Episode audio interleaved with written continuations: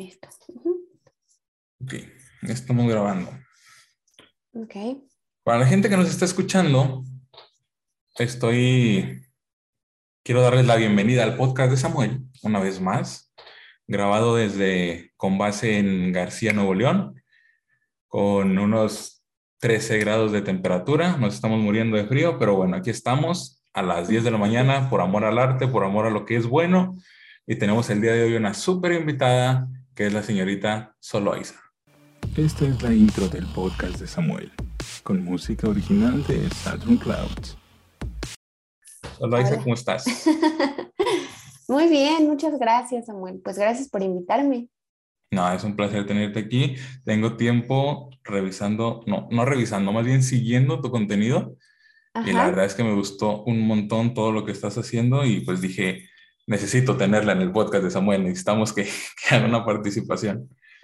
Claro, claro que sí. Muchas gracias a ti por invitarme. Y pues bueno, yo soy materia dispuesta. Excelente. Y precisamente con esa disposición me gustaría pedirte que te presentaras para la gente que nos está escuchando, que yo sé que tienes una forma muy especial de, de darte a conocer o, o de presentarte con la gente. Entonces, Ok. Pues, pues bueno, como bien lo dijiste, mi nombre es Marisol. Me gusta que me digan Sol. Eh, digamos que con- me presentaré con, primero con las etiquetas convencionales, ¿no? Que solemos ponernos y Ajá. después ya eh, empiezo a filosofar. excelente. Este, bueno, em, tengo 29 años recién cumplidos, eh, literal estrenados. Hace una semana cumplí 29 años. Wow. Y pues, ¿qué más? De carrera, de profesión, estudié Relaciones Económicas Internacionales. mm, he trabajado en pues diversas áreas de la industria, desde la automotriz hasta la parte de comercializadoras y etcétera. Pero al final del día, pues el camino, la vida me ha llevado por otros lados muy diferentes a los que yo tenía eh, planeados, ¿no? Según yo, según lo que yo creía que era la vida. Y ahora, pues bueno, me defino como una persona que le encanta el autodescubrimiento, que es apasionada por la lectura, que le encanta, que gracias a sus propias ansiedades y a sus propios miedos ha descubierto en la terapia, no solo la psicológica, sino en miles de terapias diferentes que existen. He encontrado ahí un refugio para mí, para mi alma, y eso ha hecho que, que me apasione por esos temas y que quiera prepararme para ayudar a los demás. Entonces, porque creo que cuando yo me sano y cuando yo me conozco a mí misma, puedo ayudar a otros a que se conozcan a sí mismos y a que sanen Mm. a sí mismos. Entonces, desde ahí partimos, ¿no? Pero siempre desde, desde la propia sanación, ¿no? Pero siempre empezando desde mí y todo a partir de mí y de aquí hacia afuera. Entonces, pues bueno, prácticamente esa es un poco de la descripción que te puedo decir.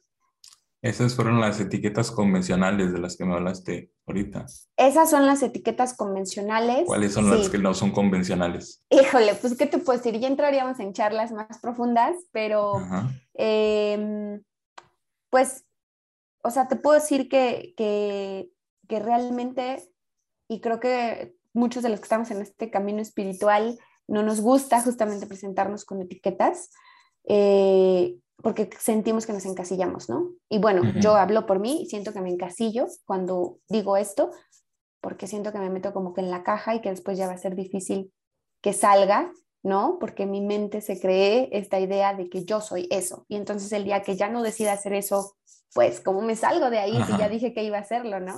Entonces, mm, pues no sé, simplemente soy un ser viviendo una experiencia espiritual en este cuerpo, en este cuerpo material. Y pues nada, vengo aquí a experimentar y a pasarla bien y a pasarla mal también en ratos, ¿por qué Ok. no? Porque es necesario. Eh, y pues creo que esa sería como la etiqueta convencional. O sea, la realidad es que detrás de estas palabras, a veces creo que ay, nos esforzamos tanto por presentarnos y quedar bien y ya sabes Sí, la sí, sí. expectativa. Y es como, pues no sé, esto es lo que soy y esto es lo que hay, ¿no? Ok. En este momento. Eh, y si algo de lo que yo puedo, de lo que estoy siendo en este momento a ti te sirve de algo, pues tómalo. Y si no, pues también no pasa nada, ¿no? Claro. Es una filosofía muy, muy, bueno, no sé si sea, se pueda considerar filosofía, pero son ideas muy parecidas a las que tenemos y las que tratamos de proyectar aquí en el podcast de Samuel, inspirar a la gente, que, que a través de la experiencia de otros, los que nos están escuchando puedan descubrir algo de sí mismo. Exactamente. Sí, total. Creo que, yo creo que sí se le puede llamar filosofía porque pues al final, pues creo que una filosofía puede ser cualquier cosa en la que tú creas y cualquier cosa que tomes como una experiencia de vida. Entonces, pues, ¿quién, quién podría, quién sería alguien que te dijera que la forma en la que tú vives está mal, ¿no? O sea, todo es subjetivo, ¿no? En este sentido. Eh, pero bueno, así es como comenzamos. Excelente.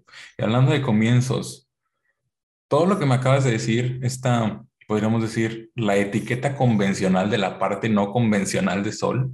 Ajá. Tú, no sé, quiero suponer que no naciste sabiendo esto que sabes. Ah, por supuesto. Ajá. Entonces, la, lo que quiero que me cuentes es eh, cómo lo aprendiste, cómo empezó tu camino de autoconocimiento y espiritualidad.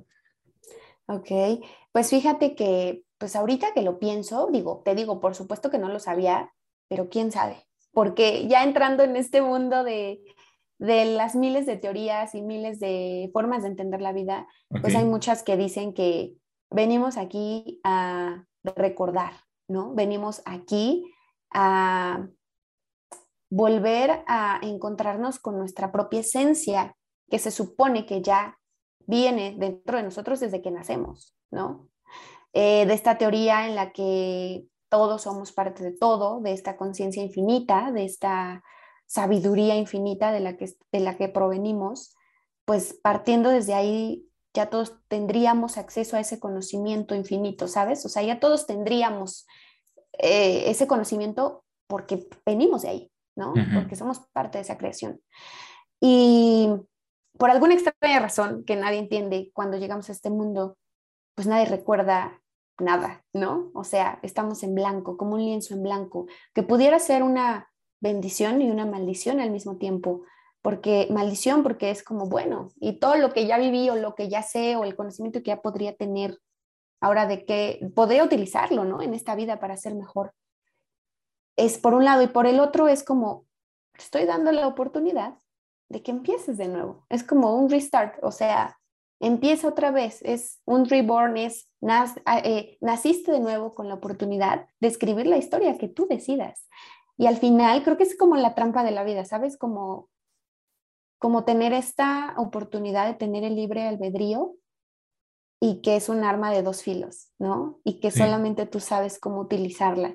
Entonces, mmm, partiendo de esta, de esta idea loca que quizás muchos pudieran considerar como un poco fumada, em, pues yo, eh, ¿cómo comencé ya en términos prácticos y menos etéreos y filosóficos?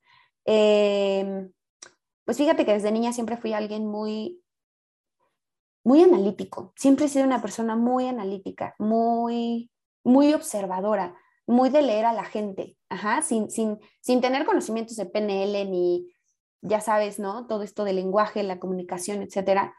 Yo siempre era alguien que pues le gustaba observar, alguien cómo se comportaba, ¿no? Este, lo que hacía.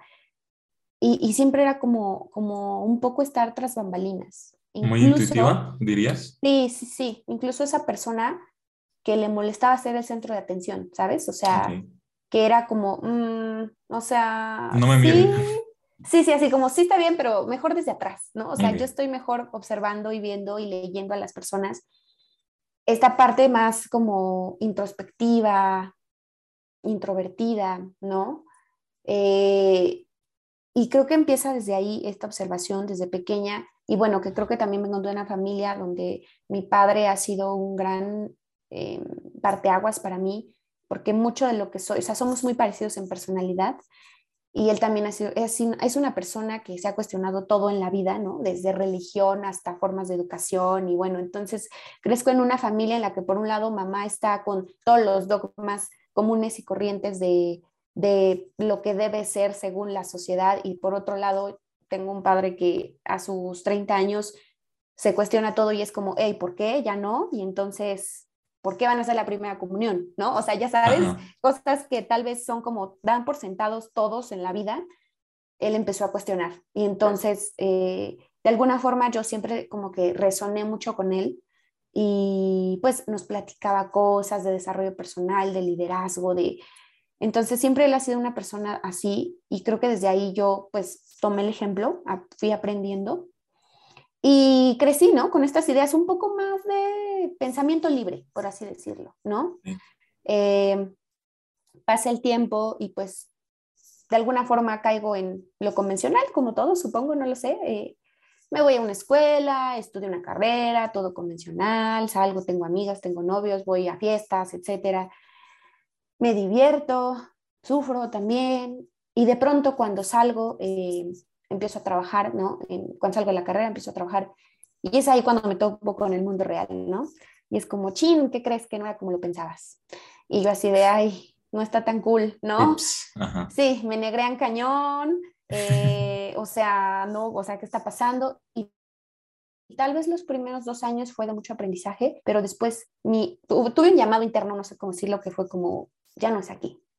Y decido salirme del trabajo. Para esto, esto coincide con que me casé muy joven, soy casada, by the way.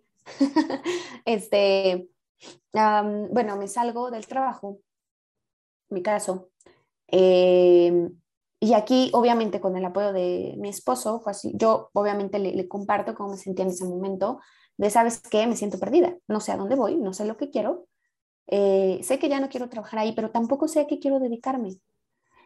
Desde este privilegio, porque por supuesto que es un privilegio, eh, él me dice, ¿sabes qué? Pues ya renuncia. Este, bueno, eh, obviamente todo fue planeado, no fue como que renuncié de un día a otro. Lo planeé como tres meses antes para ahorrar y ya sabes, toda esta onda.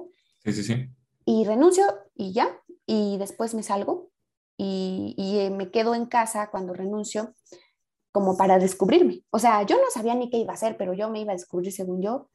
Y bueno, esto que, que te estoy contando tiene mm, casi cinco años. Okay. No, no había visto hacia atrás, pero sí, tiene cinco años más o menos. ¿Tenías 24? Sí. ¿Tenías miedo? Exactamente, justamente ahí fue cuando un gusanito se empezó a meter en mí, fue como, mm, esto no es lo que yo quiero para mí, ¿sabes? Y, y, teniendo las herramientas y los recursos a mi alcance, pues pude darme la oportunidad de salirme a trabajar y, y empezar con esto, ¿no? Y bueno, ahí empieza el camino. Justamente en ese momento es cuando empezaron los retos verdaderos para mí. ¿Cómo cuál? Pues aprender a estar sola primero, ¿no? O sea, creo que tenía mucho tiempo que no estaba sola.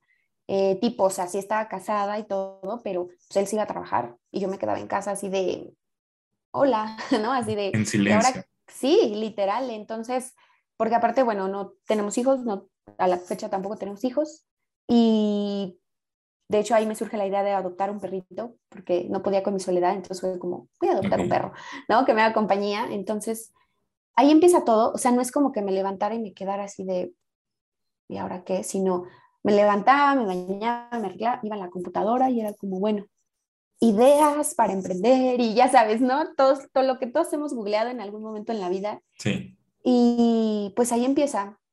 Y algunas cosas sí resonaban conmigo, otras no. Y empiezo primero en el mundo del marketing, marketing digital. Ahí empecé. Empecé a estudiar cursos de como para ser community manager. Estoy hablando de hace cinco años en los que esto empezaba, o sea, ya se conocía, pero no era como tan común ser freelancer de, y llevar redes sociales, ¿no?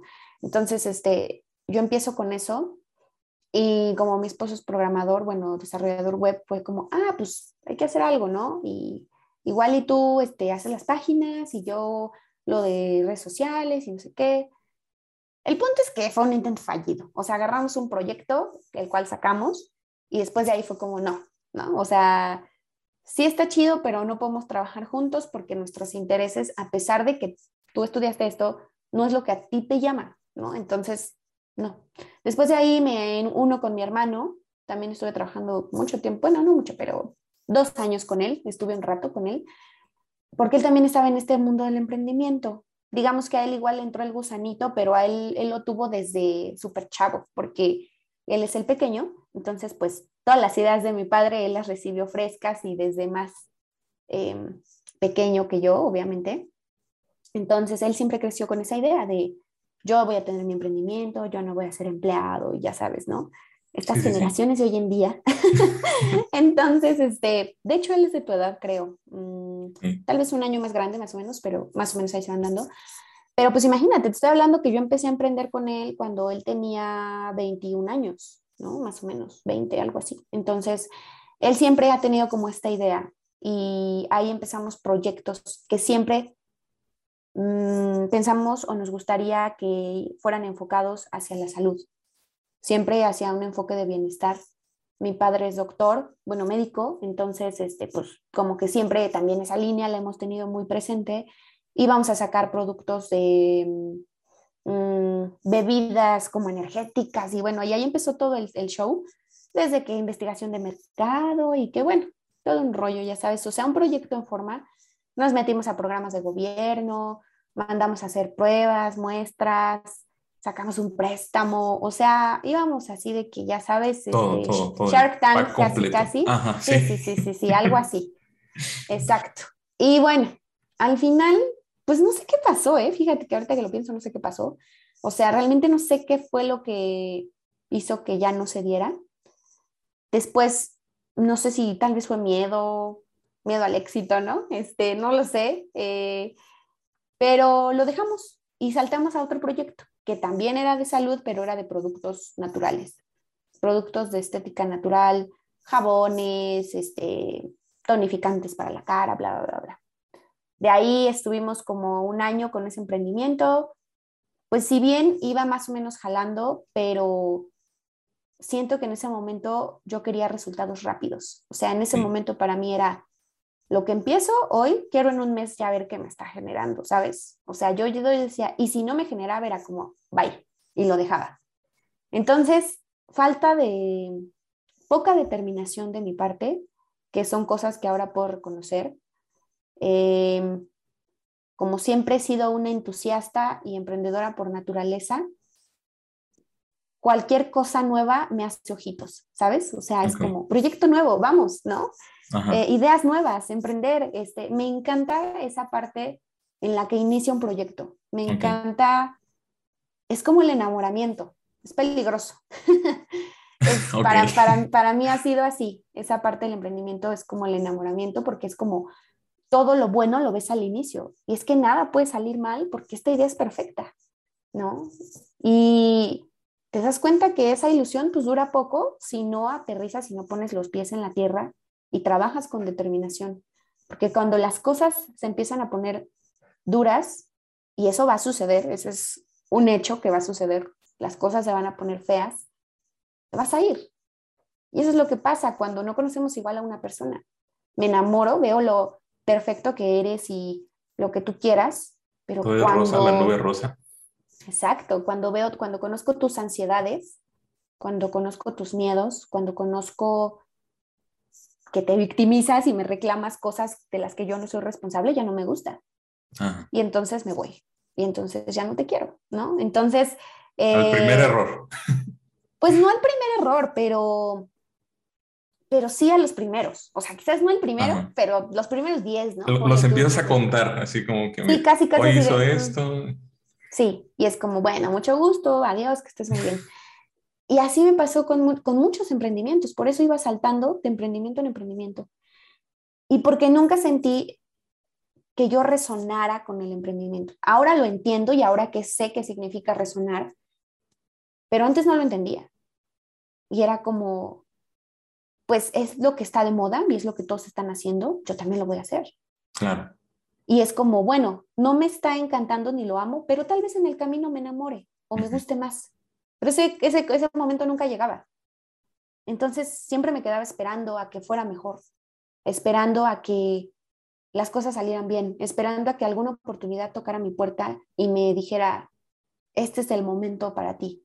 Pero nunca llegó, ¿no? Entonces, eh, pues lo abandonaba rápido. Y paso de este proyecto de, los, de la cosmética natural y salto a otro proyecto, al último proyecto que tuve junto con él, que fueron lentes de sol, de gafas de bambú. Ajá, eran de bambú, eh, porque queríamos seguir como por esta línea ecológica y no sé qué. Y bueno, ahí nos tienes, ¿no? Que los diseños, que no sé qué, y bueno, investigar y bla, bla, bla, y, quién los va a hacer, y maquilar, y comercializar, y la marca, y etcétera. Tuvimos ese proyecto un año, mm, iba medianamente bien, y a la mitad de ese proyecto es cuando yo entro en crisis y digo, no, ya no puedo. Esto aunado a que yo me mudé de ciudad. Me mudé, yo vivo actualmente ahorita en, el Estado de México y bueno, en Toluca y me mudo a otra ciudad que está a dos horas de aquí, a Querétaro. Eh, me mudo con mi esposo por alguna razón específica, no, ninguna. Simplemente un día fue así de, ¿y si nos mudamos de ciudad? Bueno, así. Qué padre. Este, ¿Por qué no? ¿No? Y bueno, aparte el trabajo de él pues daba porque home office y no sé qué. O sea, digamos que por la naturaleza de su estudio y de su carrera siempre ha podido trabajar a distancia, entonces no es como tema movernos. Y pues yo también estaba trabajando en mis emprendimientos, entonces fue, va, hay que movernos. Pero una parte dentro de mí mm, quería que ese cambio significara que yo ya supiera hacia dónde ir, ¿sabes? O sea, yo en mi inconsciente pensaba que si me muevo de ciudad, tal vez encuentre una nueva, un nuevo sentido de vida, ¿no? Una, algo me haga ver la vida de una forma diferente. Buscabas afuera algo que iba a suceder por dentro, ¿no? Exacto. Justamente así, justamente así. Siempre busqué que algo externo me diera la respuesta, que me dijera, hey, vas por buen camino o me encontrara con esa comunidad maravillosa con la que yo resonara y que de pronto un día me dijeran, hay que hacer un proyecto juntos porque ya sabes, y, ese era como mi sueño guajiro, eh, me mudé y todo seguía igual, nada más que con crisis ahora, o sea, crisis de identidad, crisis existencial, creo que más intensa que antes. Eh, aparte de todo, pues me sentía sola porque ya no estaba con mi familia, ¿no? Y no conocía a nadie allá. Y entonces decido regresar a un trabajo convencional. Em, entré a una empresa, como yo pues ya había estudiado cosas de marketing, pues me vendí como tal y entré en un área de marketing, conocí a personas que actualmente todavía me llevo con ellas y, o sea, hice buenos amigos y eso me alivianó bastante, como que fue como, bueno, y no me, hasta ahora que lo pienso, creo que ese fue como un break para mí, o sea, necesitaba dejar de buscar. Eso necesitaba. Necesitaba dejar de buscar y ya. Y fue como, ok, quiero descansar un rato y lo más fácil es estar en un trabajo. Entonces, ese fue mi descanso para mí. Em, sí, pero se entiende porque no es lo mismo estar trabajando para una empresa, para toda una máquina, hacer un engranaje, a todo estarlo moviendo, ¿no? Sí. es lo que uno busca cuando emprende. Exacto. Entonces, pues así empieza mi, camino en el que me di un break. Eh, obviamente, fíjate que ahorita que, o sea, no mencioné algo, pero antes de irme a Querétaro a mí me operaron, me quitaron la, la apéndice, siempre las confundo el apéndice. Eh, no te preocupes, no somos de anatomía aquí, ¿no? Ok, ok, bien. Eh, me quitaron el apéndice porque yo antes de que me operaran tenía mucho el pensamiento, fíjate, Ahora me doy cuenta del poder del inconsciente, del poder de, tu energía, de lo que atraes con tu pensamiento. Pero yo inconscientemente estaba esperando que algo sucediera, lo que sea, que algo sucediera para que yo pudiera parar. Yo quería parar, yo quería detenerme. Y de pronto, pero ese pensamiento ya tenía rato, y de pronto un día me empieza un dolor así de, ah, ya sabes, y yo, ¿qué está pasando? Y no, pues que resulta que hoy te meten al hospital y te operan en un día y yo no, ¿cómo crees? O sea, pero ahora que lo pienso, siento que, digo, no sé, tal vez esto suena muy loco, pero hay una parte de mí que cree que yo ocasioné eso, ¿sabes? O sea, yo lo deseaba tanto que yo busqué que de alguna forma mi vida se detuviera. Y esa fue una forma en la que mi vida se, detuvo, porque se detuvo por un mes, ¿no? A mí me operan en octubre y, y estuve todo de octubre a noviembre pues en recuperación por la operación y eso me dio tiempo para pensar. Me dio tiempo para pensar hacia dónde iba, qué quería. Y fue cuando hablo con mi hermano y le digo, ¿sabes qué? Esto no va a ningún lado. O sea, ya, ya no quiero, no sé qué voy a hacer, pero esto ya no lo quiero. De ahí él me dice, no, pero es que espera, no sé qué. Otra vez me, nos, nos convencemos ambos de seguir y es cuando hacemos lo de los lentes. Ahí empezamos lo de los lentes y ese, ese, ese proyecto ya empezó en Querétaro, pero yo ya estaba con esta idea, o sea, desde antes. Y me voy con este proyecto a Querétaro, con este de los lentes, como que jalo un rato, al mismo tiempo me meto a trabajar, en mi, de, en mi mente era yo puedo con todo, puedo seguir con el emprendimiento y aparte puedo trabajar, ¿no? Este, y aparte ser súper creativa y productiva y hacer ejercicio. Y yo puedo cargar el mundo en, la, en mi espalda, ¿no? Sí, sí, sí, sí, porque aparte yo siempre he sido una persona que no sabe estar quieta, desafortunadamente, y es algo que estoy aprendiendo, ¿no? Bueno, hace, rato, hace rato tú lo dijiste, nuestra generación. Siento que nuestra generación en general no sabe estar quieta y eso puede traer problemas. Totalmente. Creo que nos han vendido esta idea de sé productivo, sé productivo, sé productivo, sé productivo. Y si te descansas un rato, eres un huevón. O sea, cuando descansas en la tumba, ¿no? Y es como, a ver, no. O sea, no tiene que ser así. También tienes que aprovechar tus momentos de pausa, de stop, porque creo que son los momentos en los que son los mejores momentos para hackearte, para para mm, como limpiar toda esa basura mental y volver a empezar. Y con descansar no me refiero a echarte un maratón de Netflix, digo, también es válido que lo hagas, ¿no? Pero me refiero a tiempo para ti. ¿Qué es tiempo para ti? Salir a caminar, meditar, hacer ejercicio, sentarte a ver las nubes. O sea, así, así de simple y así de sencillo. Eh, y bueno, mm, retomando el tema, ya ni me acuerdo qué te estaba diciendo. me estás platicando tu historia, no te preocupes. La historia, ok, ok, bueno, este, Querétaro, los lentes, entró a trabajar, crisis, sentí que, creí que iba a poder con todo, resulta que no. Resulta que, pues, lejos de ayudarme, fue algo que me bajoneó más porque fue como, no puedo con todo. Y entonces... Eh, Un golpe al ego. Sí, y hablo con mi hermano y le digo, ¿sabes qué? Ya, o sea, pues ahí te dejo todo, ¿no? Este, casi, casi, este, híjole, la verdad es que también eh, después tuve que trabajar eso porque me sentí después bastante culpable por abandonar el barco, ¿no? Porque pues, era un proyecto juntos que veníamos haciendo y de pronto un día yo le digo, ya no. Eh, pero yo no era capaz de ver eso que veo hoy. Yo no era capaz de, de ponerme tampoco en sus zapatos, ¿no? Y de tal vez tener empatía hacia él y de saber lo que él también pudiera estar sintiendo. Para mí era, ya no puedo, lo siento, adiós, ¿no? Yo ya no puedo, yo ya no quiero, yo ya no. Yo ya no, Exacto. Después, obviamente, cuando empecé a trabajar todos mis issues y mi sombra, salió que tenía un buen de culpa y que tenía un buen de resentimiento por esto mismo. Y, bueno, pues lo he tenido que trabajar, ¿no? Este, pero ahí fue cuando termina esto, seguido de eso nos regresamos a Toluca por un proyecto al que me habían invitado, de nuevo otro proyecto, que al final no se dio, ese sí no se dio, pintaba para hacer algo muy bueno, pero no se dio. Eh, y es cuando regreso acá otra vez.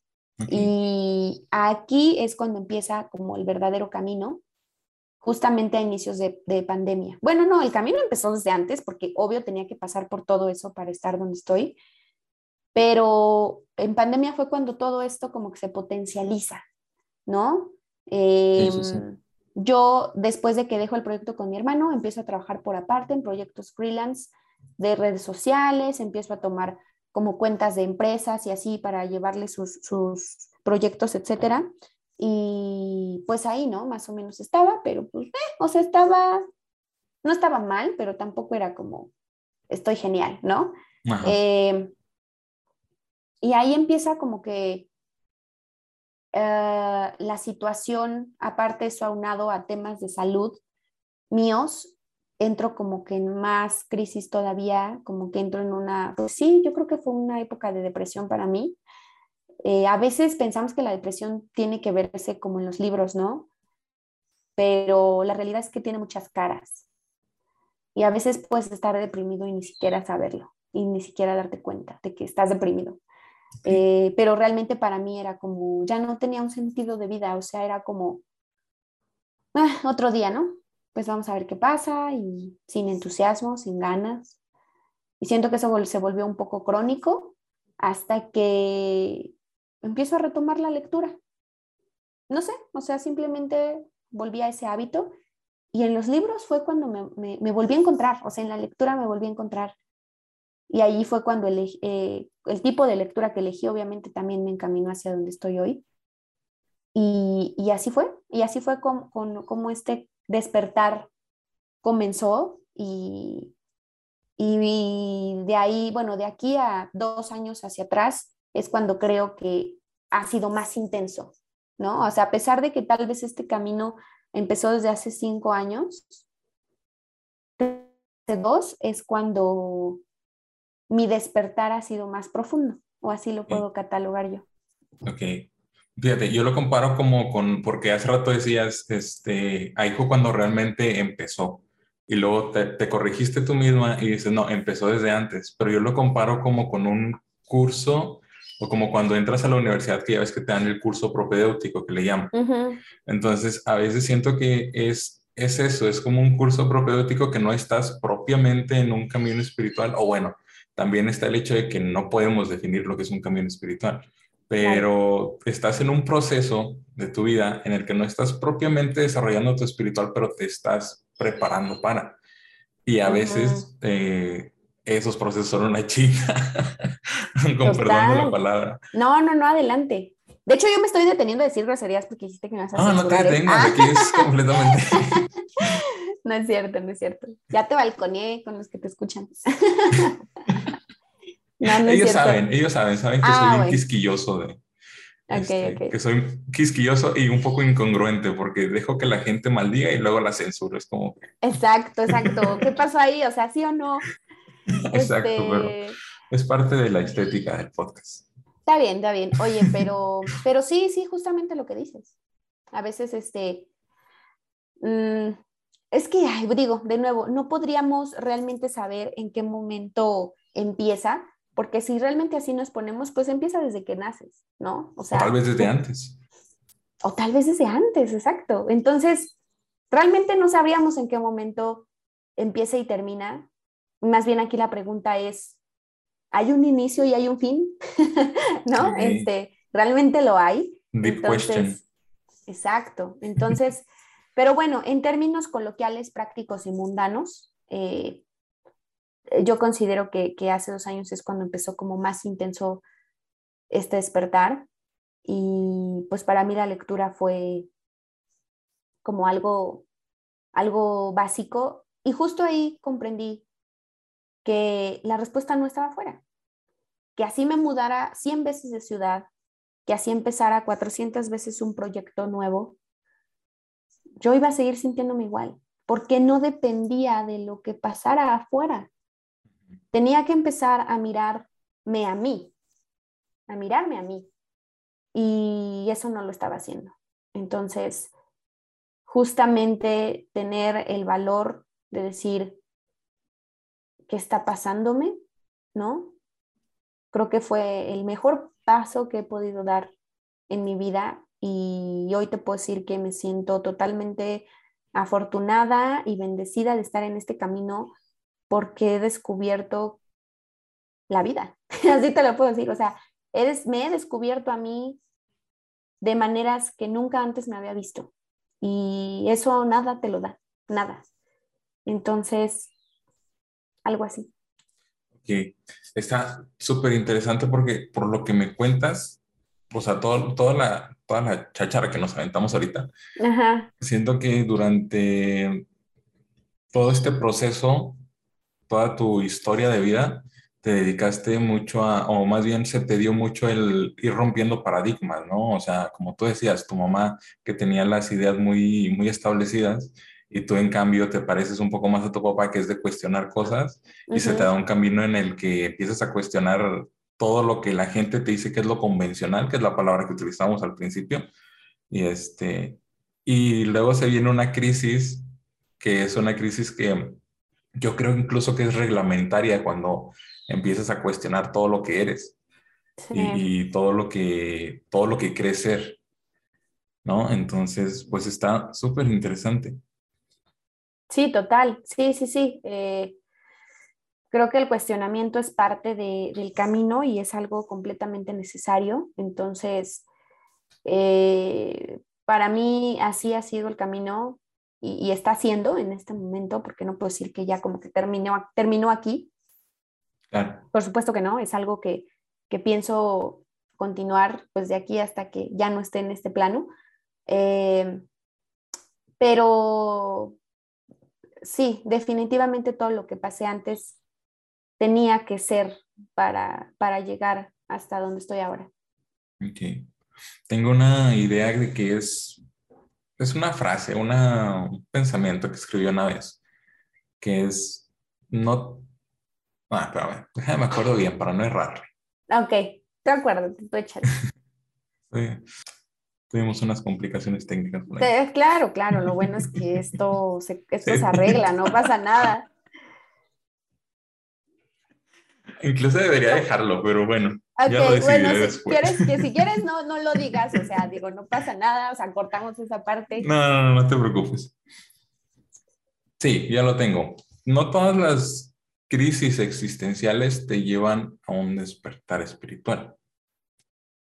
No, más bien, no todas las crisis existenciales son indicios de un despertar espiritual. Pero una crisis existencial te puede llevar a un despertar espiritual. Ah, total. Sí, sí, sí. Sí, sí, sí. Y, y, creo que, o sea, creo que a veces em, eh, tenemos muy estigmatizada la palabra espiritualidad, ¿no? O espiritual. Sí. Y pensamos que, es como todo el día estar vestidos de blanco, abajo del sol, meditando, bajo de un árbol, ¿no? Este, sin comer, sin tomar Pelo largo, barba. En ayuno, ¿no? O sea, sí, esa es una parte de la vida espiritual, por supuesto, pero ser espiritual también es, significa ser espiritual fuera de tu práctica formal. La práctica formal sería la meditación, por ejemplo, yoga, por ejemplo, ¿no? Pero hay muchas prácticas informales para ser espiritual, ¿no? Como ser coherente con lo que dices y lo que haces, por ejemplo, ¿no? Casi, casi cuatro acuerdos, ¿no? palabras no sé qué, palabras impecables, no te tomes nada personal, bla, bla. Este, mm, ya ni me acuerdo de los otros dos, pero... pero ahí, te van, ahí te van, sí me acuerdo, esto sí me acuerdo. Tú te lo sabes, échalo. Sí, sí me acuerdo, son... Va a ser trampa, va a ser trampa porque aquí los tengo. Ah, mira, nada más, sí, súper trampa. Sí, súper trampa, pero es, a ver, ahí te va. Número uno, ser impecable con tus palabras. Número dos, este, mm, número dos, no te tomes nada personalmente. No te tomes nada personal. No, eh, ah, no hagas suposiciones. Ok. Y por último, yo estaba, estaba logrando el ardid de ser un podcaster profesional hasta hace un momento y ahorita ya se rompió todo totalmente. Se rompió todo el esquema. Gracias por escucharnos. Este fue el último el episodio que, que, Samuel grabó. Ya a partir, de, a partir del siguiente lunes me despiden y contratan un nuevo host. Exacto. Y el cuarto es haz siempre lo máximo que puedas. Haz siempre lo máximo que puedas. Ahí está, ahí está. Súper. La gente que nos está viendo en YouTube, porque la gente que está viendo, está escuchando en Spotify, pues no, no va a tener idea de que estoy leyendo. Sí, exacto. Los cuatro acuerdos del doctor Miguel Ruiz. ese libro, ese libro me causó como mucha, no sé cómo decirlo, repulsión. cuando, ¿por qué? A ver. Cuando me lo dejaron leer, porque estaba muy chava, me dio muchísima hueva. Fue como, ay, es neta, o sea, lo leí, creo que en prepa. Y, y tuve mucho, mucha resistencia a ese libro durante mucho tiempo, ¿eh? Hasta, hasta hoy, ¿no? Casi, casi. Entonces, hoy digo, es un buen libro, tiene cosas muy, muy concisas, muy sencillas, por supuesto que son como leyes de oro las que se ponen ahí. Sí. Em, y está fácil, creo que para empezar puede ser un buen libro. Obviamente ahorita yo soy de lecturas un poco ya más locas, o sea, de que le entiendes la mitad de la, de la cuartilla, ¿no? Que estás leyendo. Ajá. Tienes que leerlo como 10 veces. Sí, total.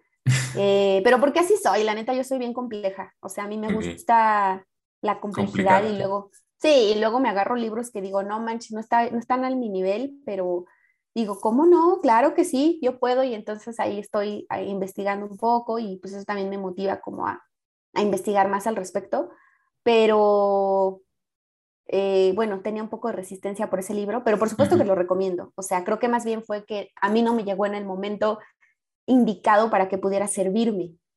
Pero hoy te puedo decir que es un excelente libro y que por supuesto que tiene reglas básicas, o sea, para la vida. Entonces, pero sí. Y está súper condensado, que es otra cosa que, que, le admiro al autor. Exactamente, exactamente. Entonces, pues bueno, así, así fue Samuel. Excelente. Continuando con, con esto de los cuatro acuerdos, vamos a dirigir la plática por ahí.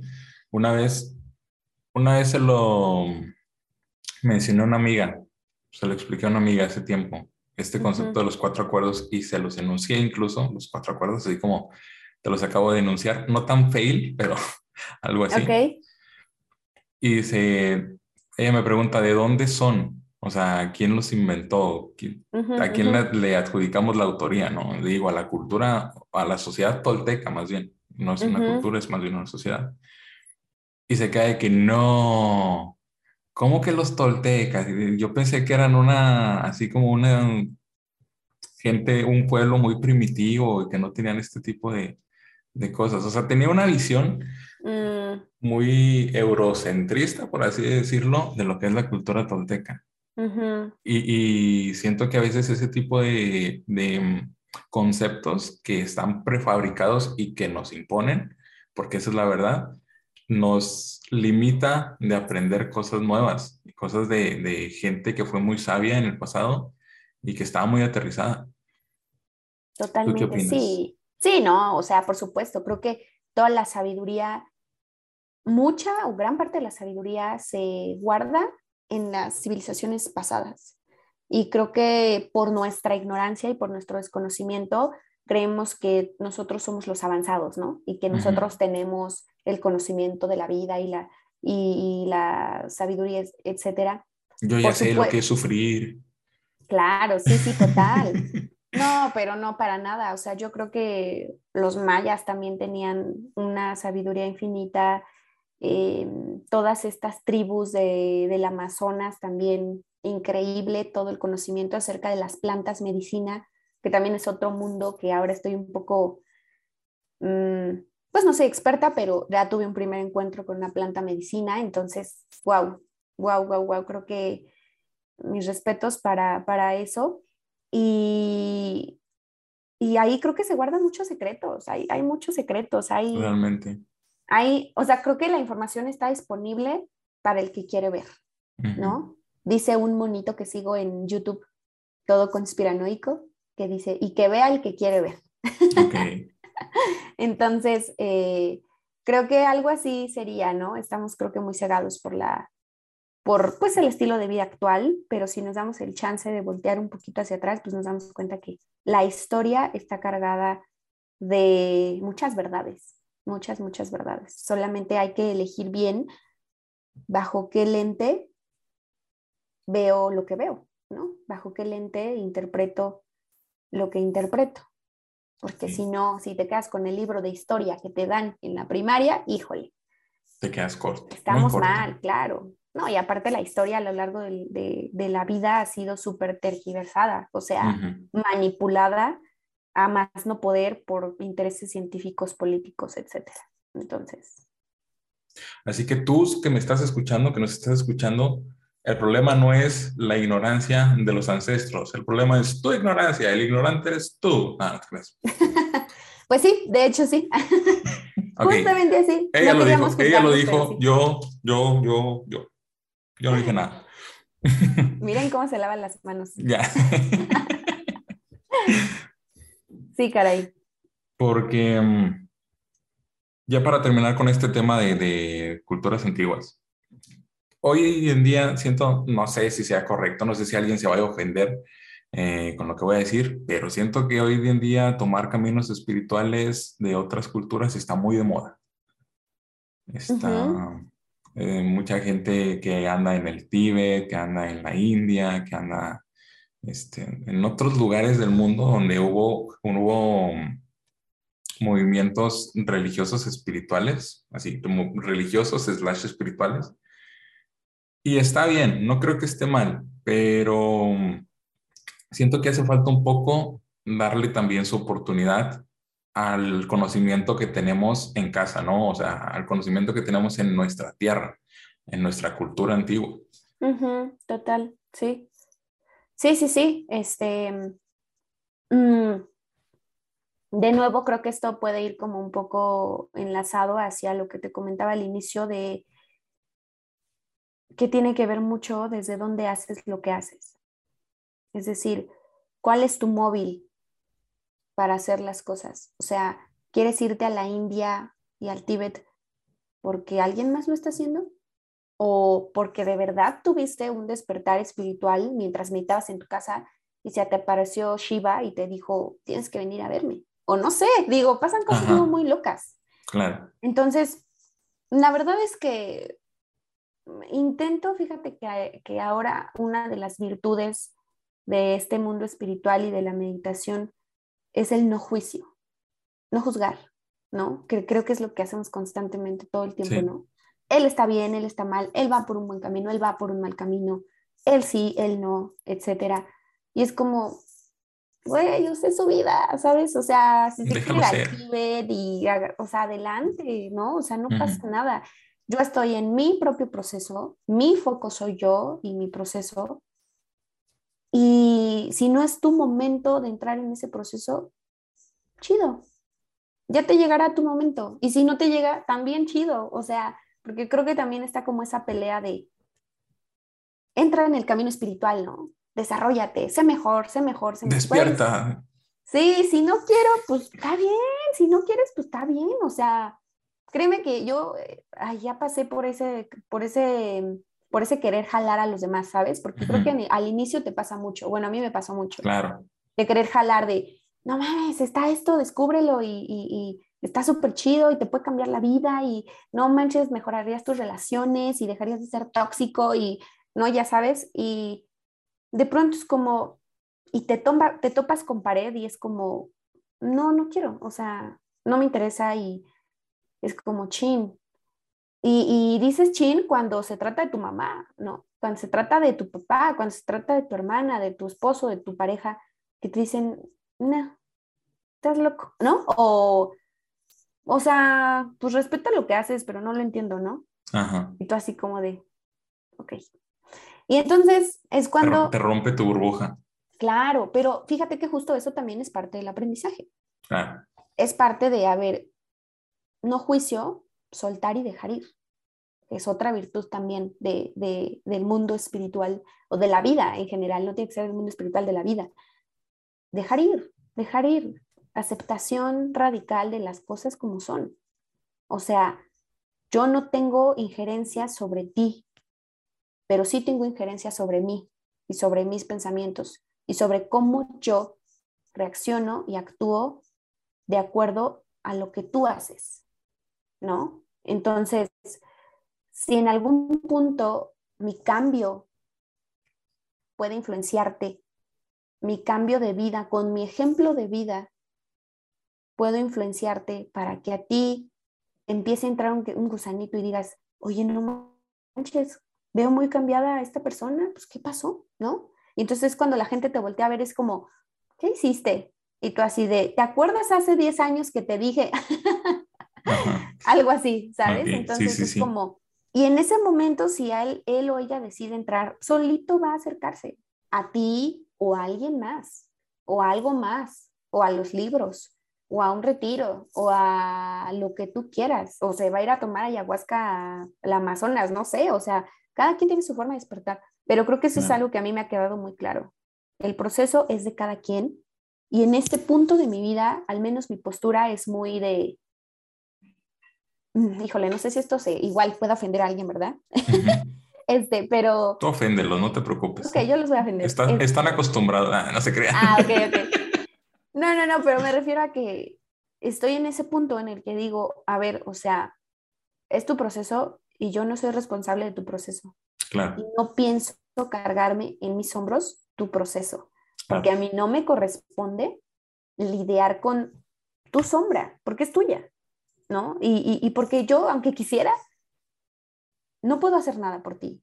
O sea, puedo estar contigo, puedo acompañarte si tú quieres y, y me pides ayuda y te acercas a mí, pero yo no soy responsable de lo que a ti te sucede.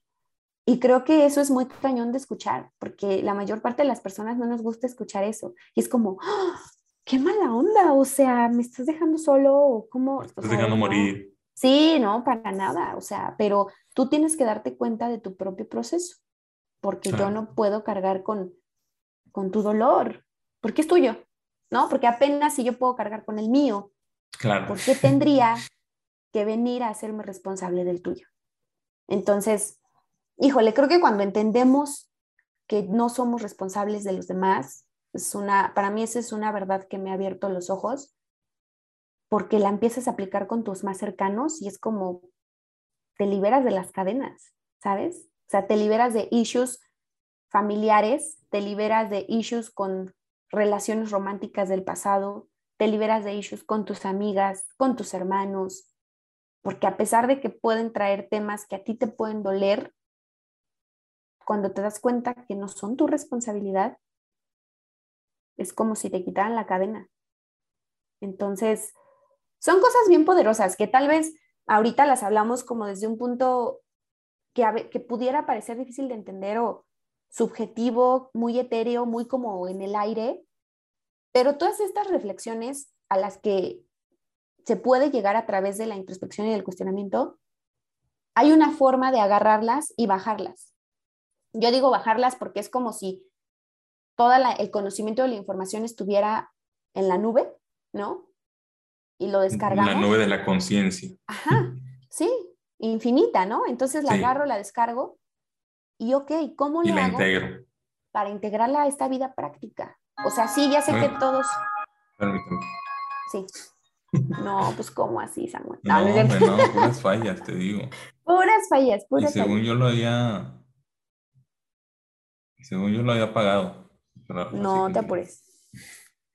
Que parecía que las cosas que, que hemos dicho, que he dicho aquí, pues son como muy etéreas, como muy efímeras, como difíciles de explicar, pero creo que hay una forma de aterrizarlo, ¿no? De jalar esa información de la nube y bajarla, integrarla a nuestra vida práctica cotidiana que es donde estamos viviendo todos, ¿no? Porque creo que, porque creo que ahí es donde a veces choca mucho eh, la persona como muy mundana y terrenal que habla acerca de las cosas prácticas de la vida, como, no sé, las cosas materiales, el dinero, ¿no? Este, el éxito, según su definición de éxito. Y está este mundo espiritual que habla de lo etéreo, de lo que no podemos ver, de lo subjetivo.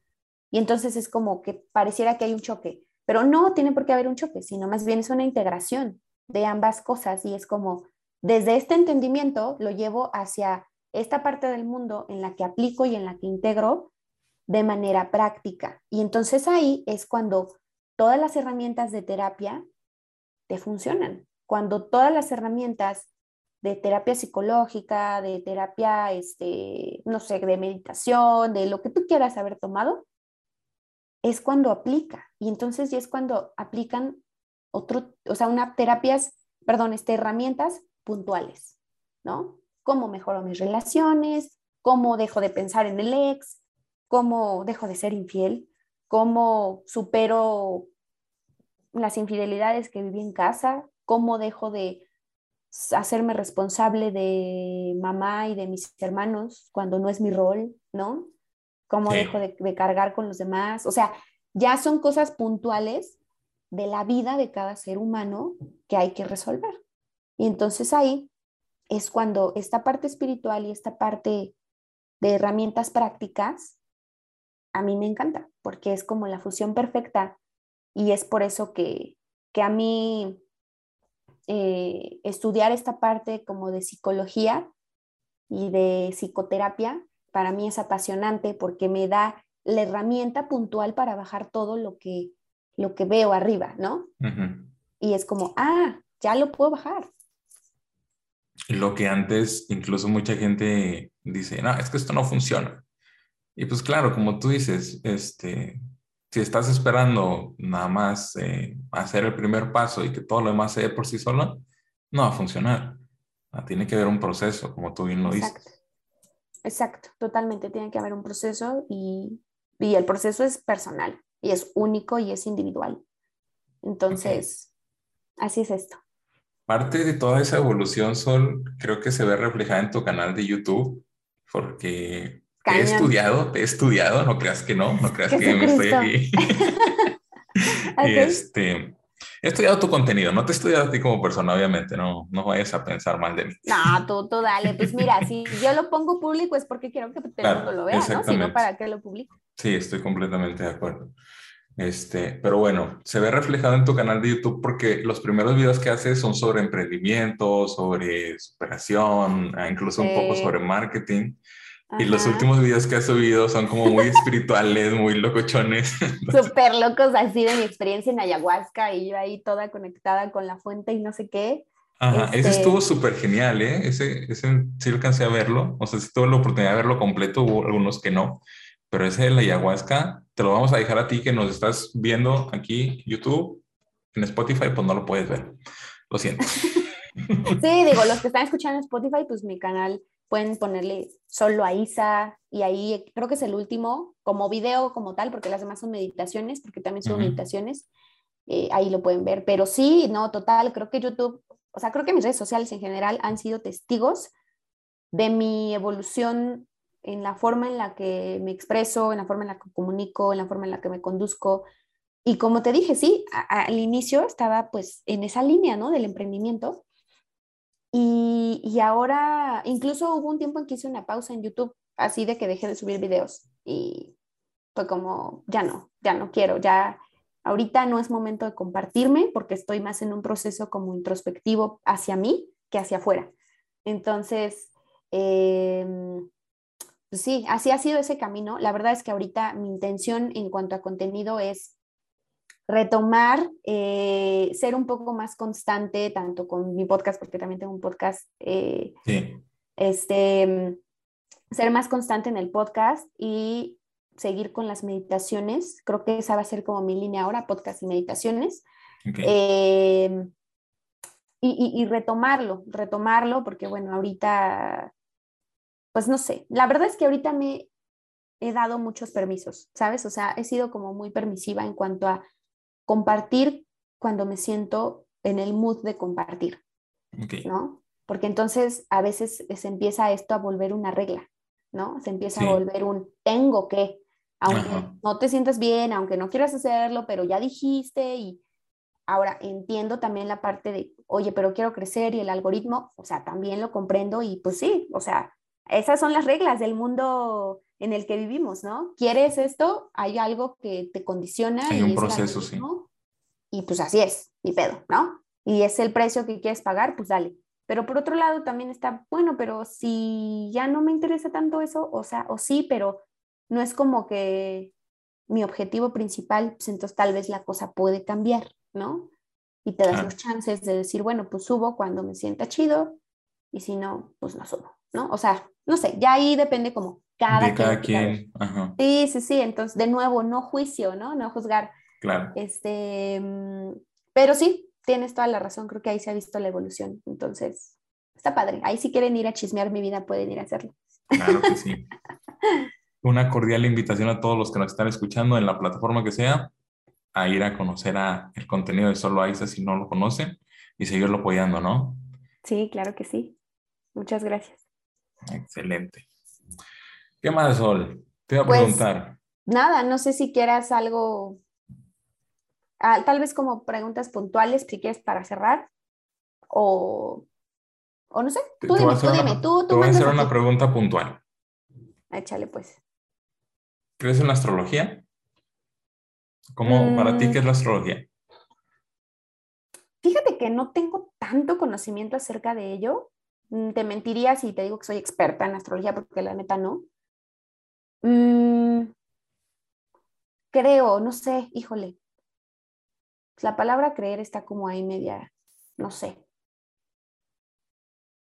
Ah, sí resueno con muchas cosas que, que creo que pueden eh, ser funcionales para nuestra vida. Por supuesto que creo que la forma en la que los astros y las constelaciones y el universo está alineado, por supuesto que influye en el comportamiento que tenemos, porque somos parte de la creación. O sea, así de sencillo. O sea, creo que si partimos desde ese punto, hay mucho que salvar de ahí. Eh, creo que la energía de los planetas, porque creo que se trabaja como mucho con, en ese sentido, ¿no? Desde la energía de los Sí, sí, planetas sí. pero también sé que para hacer cálculos astrológicos es, son matemáticas, matemáticas puras. Eh, no es como que se lo inventen ahí, sino son como cálculos de coordenadas y no sé qué, o sea, yo por lo que he visto. Entonces, eh, me hace sentido, fíjate que sí, sí me hace sentido. Ahorita que lo reflexiono, sí me hace mucho sentido. Sin embargo, creo que, bueno, sigo una chica que igual si quieren después ustedes vayan a seguir, se llama Mía Astral. Ella se dedica prácticamente a esto de, lo, de la astrología, pero a mí me encanta porque lo hace desde un punto de vista diferente. Ella lo hace, ella te dice mucho como, a ver, esta es la energía que está disponible en este momento, en los planetas y en el mundo y en la Tierra, y de acuerdo a tu nacimiento, a tu signo, lo que tú quieras, estas energías están disponibles para ti y tú decides cómo la utilizas. Es decir, siempre depende de ti. No depende de que no, que porque Mercurio retrógrado, o sea, a ver, es la energía que está disponible. Pero si tú, si partimos desde, de nuevo, desde el mismo principio, en el que energías similares se atraen, si Mercurio está retrógrado y eso significa peleas, discusiones, que mandes a la fregada a todos, y tú estás en ese mood energético, esa energía te va a afectar a ti. Va a valer madre. Exacto. Y sí, en efecto, va a haber un efecto en ti, pero porque tú estabas ahí, ¿no? Ahora no, que las cosas empezaron a salir mal y no sé qué. Y... Sí, pero ¿de quién depende la reacción que tengas? De ti. O sea, ok, choqué. Tienes dos opciones. Madrearte al que te chocó, ¿no? O sea, súper enojarte aparte. Ajá. Y dos, ok, sí me enojo, pero pues bueno, ya pasó, ¿cuál es la solución? Pues le hablas al seguro, le hablas a alguien que te apoye, no sé, o sea, a lo que voy es que siempre depende de la forma en la que tú lo interpretes, de la forma en la que tú uses los lentes con los que ves la vida. Entonces, el mundo y las energías y los astros te dicen, esta es la energía que ahorita está disponible. ¿La tomas o no la tomas? O la tomas si tú decides cómo reaccionar ante ella. O esa misma energía que a alguien le sirvió para enojarse con alguien, tú la tomaste para ser creativo. Porque sentiste mucha energía en tu cuerpo y no sabías cómo expresarla y entonces te pusiste a escribir, o te pusiste a pintar, o te pusiste a bailar, o te pusiste a cantar. Es la misma energía, pero, pero el receptor, o sea, nosotros, es de quien depende, o sea, de él depende cómo canalices esa energía. Entonces, a mí me gusta ver la astrología desde ese punto de vista. Sí sé Sí. que tengo conocimiento que están esas energías disponibles, pero yo sé que solo yo soy la responsable. Y entonces dejo de estar en el papel de víctima, que es lo que solemos hacer normalmente, Totalmente. ¿no? ¿Qué signo eres, Sol? ¿Qué crees? ¿Como de qué me ves cara? Te veo cara como de. mm, Desde hace rato, Escorpio. Sí, lo Sí, soy. sí eres. Sí, soy Escorpio. Yo también. ¿En serio? Fíjate, qué bueno. ¿Cuándo fue tu cumpleaños? ¿O va a ser? No, ya El fue. 28, el 28 de octubre. El tuyo fue Ah. hace una semana. El 18. Oh. Fíjate, 28, Ajá. 18. Oye, Ajá, pero, sí, sí, sí. pero, este, ¿Qué te iba a decir? La gente que va la gente que está escuchando el podcast lo va a escuchar hasta por ahí de enero, febrero, una cosa así. Entonces, tu cumpleaños ah, ya pasó. Hace pasó hace muchísimo tiempo, sí. sí, sí, claro, total. Ya pasaron muchas cosas. Igual ya se acabó el mundo. Exacto, quién sabe. Estamos grabando este podcast el 26 de noviembre y Marisol acaba de cumplir años. Muchas felicidades. Muchas gracias. También felicidades. ¿Qué cumpliste? ¿24? 24. Ok, súper. En la plena juventud. Sí. Ay, sí, qué chido. Tú todavía puedes decir. ¿Es verdad lo que dicen ahora que, que, bueno, tú cumpliste 29? 29. Ok. Es que el otro día estaba platicando con, con, con unas personas, para no entrar en detalles, y me decían que algo curioso pasa a los 30. O sea, el día que cumples 30 años, algo muy curioso pasa, que es como La todos los niveles ¿no? se vienen bajo. La rodilla se te truena. Ajá, sí. pues, pues, mira. Mm, Digo, tú todavía estás por verlo. Sí, todavía estoy por ver. Todavía no te puedo decir qué pasa, pero. Nah, yo creo que son, son jaladas, la neta. O sea, no creo que. O sea, lo que sí es un hecho es que a partir de los 25 años yo sí noté pues un cambio en mi energía, o sea, antes era de que me podía desvelar dos noches seguidas y sin tema. Ahora no te perdono una desvelada. Es como, no manches, me desveló y es así de que todo el otro día tengo que estar así de recuperándome en cama y toda mi energía está súper baja. Entonces, eh, no sé, creo que depende mucho de los hábitos, de los hábitos que lleves. O sea, a partir de tus 20 en adelante, tus hábitos te van a cobrar factura en algún momento. Y si te desvelas todos los días y si le entras a al alcohol todos los días y al cigarro, ya, pues, o sea, evidentemente cuando cumplas 30, la asiática va a estar todo lo que da, este, la gastritis, cañón, pero no son los 30. Eres tú por... el estilo de vida que llevas. Sí, total. O sea, te valió todos tus 20 cuidarte y pues ahora llegas a los 30 con el estómago destrozado, obviamente. Entonces, de nuevo, nos hacemos la víctima, como dicen por ahí, y es como, a ver, tú eres el responsable. Y, pero la verdad es que, bueno, en lo personal, de un tiempo para acá, de unos años para acá, yo creo que como desde los 27 eh, pues he procurado un poco más mi salud en ese sentido. Entonces, sí, ya soy de la que no, así de que tomar, así de, híjole, o sea, una, dos y pues muchas gracias, ¿no? Y ya, o sea, porque, y tampoco ya no me nace, es que te digo que todo va de la mano. Cuando entras en este mundo espiritual o como le quieras llamar, de despertar, ya eres más consciente de tu cuerpo. Claro. como, güey, no, o sea, no quiero destrozarme el cuerpo otra vez, o sea. Se siente mal.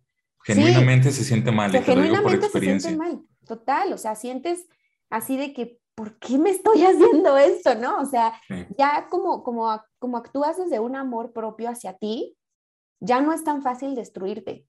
Y, y ahora es como ponerte pedo, eh, ¿para qué? O sea, y, y para más de comida también, a mí me pasa mucho, o me pasaba mucho antes con la comida.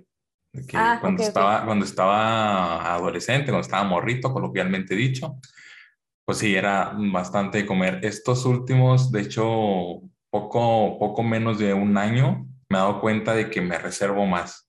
Todavía soy de buen comer, se nota en mi apariencia, pero eh, ya no tanto como antes, ¿no? O sea, realmente soy consciente de, de hacerme la pregunta, ¿realmente quiero comer? En este momento realmente tengo hambre. Y eso es, es, muy, muy extraño. Exacto, entonces, pues sí, creo que cuando, cuando hay un despertar de conciencia, todo cambia. Cambia tu relación contigo, con tu cuerpo, con tus amigos, con tu entorno. Dices, ya no quiero ver a los mismos tóxicos de siempre que hablan pura babosada. O sea, ya necesito un círculo pues, que me nutra, no sé, o ya empiezas a ser más selectivo y pues eso a veces la gente pues lo toma como que eres mamón o ya sabes, ¿no? De que, ay, ya sí es mamón, ya no, ya ni lo invites o no sé. Y, y pero pues así es la vida, así es la vida. y también te vas, te vas a encontrar con otro círculo en el que todos van a compartir ideas y está chido también. Entonces, sí, creo que en ese sentido no son los 30, eres tú. Fíjate Podría con ser lo un que buen decías. título de, de libro. No son los 30, eres tú. Por solo Aiza. Por solo Aiza. Exacto. Exacto. Excelente. Est- Estamos, estamos viendo el inicio de una nueva aventura para Sol, un nuevo Exacto. libro que va a escribir. Ujú. Ya no lo prometió. Ya está. Nada, no te creas. Pero, Ya sé, oye. este. Ay, Dios, ¿qué te iba a decir? Te iba a decir algo muy bueno. ¿Por qué se me olvidó? Tal vez no era tan bueno. Tal vez no era tan bueno. Es posible. no puede ser que se me haya olvidado.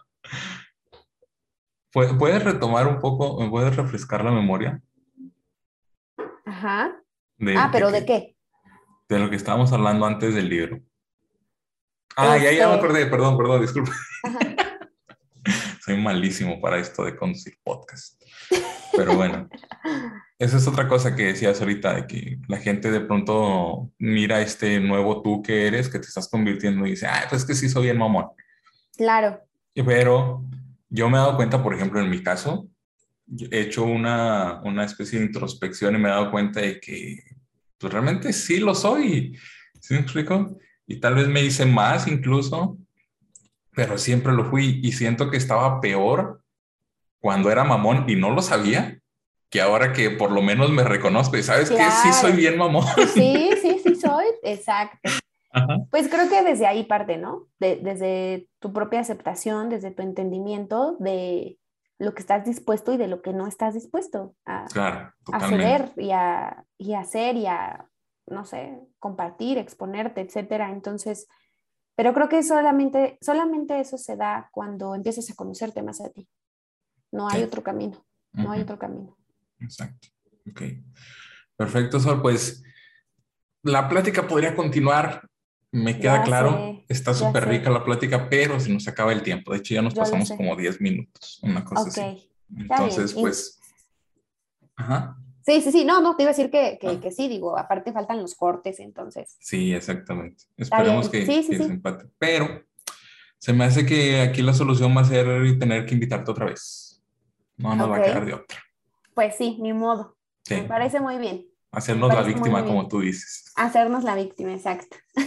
Tus redes sociales, Sol, ¿cómo te podemos encontrar? Para que quede bien Em, claro al público. Sí, estoy como, estoy en Instagram, donde estoy más activa, la verdad, Facebook, eh, solo ahí comparto de vez en cuando, pero Instagram estoy como Sol Loaiza con Z y con R al final, o sea, Sol Loaizar. Este, en Instagram, en Facebook estoy también como, estoy como Sol Loaiza, así, Sol Loaiza. Y estoy en YouTube como Sol Loaiza también. Ok, totalmente. Este, solo Aiza, solo por todos Aiza. lados. Sol Loaiza por todos lados, excepto en Instagram que tiene R al final. Entonces, este, pues ahí cuando quieran, ahí los espero que se den una vuelta. Ah, y también tengo el podcast y estoy como Sí. podcast Solo Aiza también. ajá, Em, y bueno, pues ahí esperamos retomar un poquito más el contenido y, y ahí pues pueden enterarse de las cosas que hago, porque luego ando que subiendo meditaciones o que ando, este, por ejemplo, ahorita estoy regalando 10 sesiones de Ok. 40 minutos de meditación y pues digamos charla, digámosle charla o gestión de gestión emocional. No es como tal una terapia psicológica, pero tiene muchos elementos de. eh, pero empezamos más a conectar con la meditación primero. ok, Entonces, pues para quien guste, ahí se puede anotar, perfecto. ¿Va? La raza que nos está viendo en YouTube, la raza que está en Spotify, pues tiene que trabajar al doble, pero la raza que nos está viendo en YouTube, en la descripción les dejamos toda la información sobre Sol, todas sus redes sociales, también su página web, que tiene por ahí una página web donde promociona todos estos, estos Oh, sí, meditaciones y cursos que hace. Y pues súper chido. Muchísimas chido. gracias. Gracias, Muchísimas a ti, Sol. Samuel. Muchas gracias. Gracias por invitarme y pues nos vemos en el próximo. Exactamente, nos vemos en el próximo. Y a ti que me estás escuchando, también te dejo mis redes abajo para que me vayas a seguir. Si no, me sigues todavía. Perfecto. Este, Sol, muchas gracias por compartir, muchas gracias por ser una persona increíble, porque lo eres. Y este podcast, el Ay, podcast de gracias. Samuel, un podcast sobre gente increíble. Entonces, pues aquí estamos. Muchísimas Muchas gracias. gracias. Gracias a ti. Nos vemos. Nos vemos. Corte. Sí. corte, corte. Este fue un episodio más del podcast de Samuel. queda prohibida su venta y redistribución dentro del sistema solar.